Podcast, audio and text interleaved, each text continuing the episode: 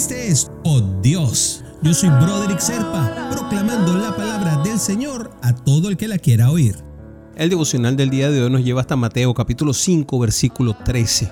Ustedes son la sal de la tierra, pero si la sal se vuelve insípida, ¿cómo recobrará su sabor? Ya no sirve para nada, sino para que la gente la deseche y la pisotee.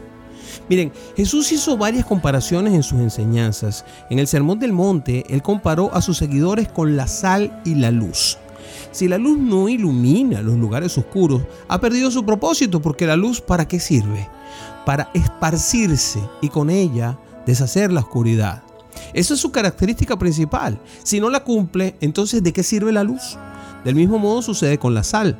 Si no sala, no condimenta y no preserva, pues entonces no sirve para nada. La sal tiene que tener sabor, como nosotros, hermanos. Nosotros somos el sabor de Dios en la tierra.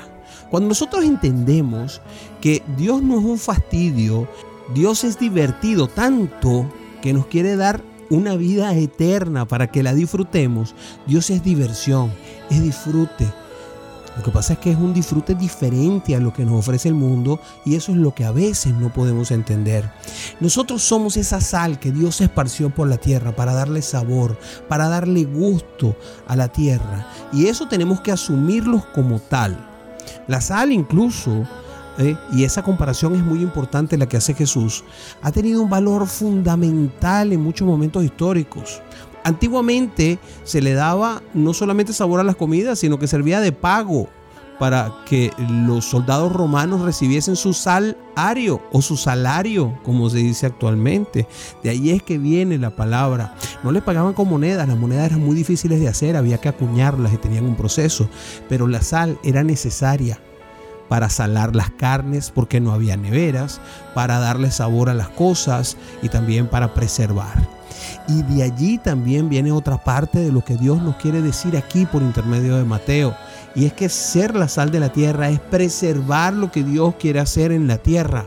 Somos los que vinimos a darle sabor y gusto, salsa, pero también somos los que vinimos a preservar lo que Dios quiere hacer en la tierra. Hoy sabemos que la sal es fundamental para la vida porque el sodio en nuestro organismo es vital sin el sodio nosotros seríamos incapaces de hacer muchas funciones importantísimas, lo cual no quiere decir que debes abusar de él, mi querido hermanito, mi querida hermanita, porque el sodio en exceso también es malo. Lo único que no es malo en exceso es amar a Dios. El resto está bien. Así que tú eres una sal de esta tierra que está sedienta de sabor, vida y transformación. Nosotros vivimos en un mundo que es insípido, que está corrupto y Cristo por medio de ti es la vida y el sabor que puede dar sentido a todos aquellos insípidos que además están perdidos. Oramos por ello, mi querido hermanito, mi querida hermanita.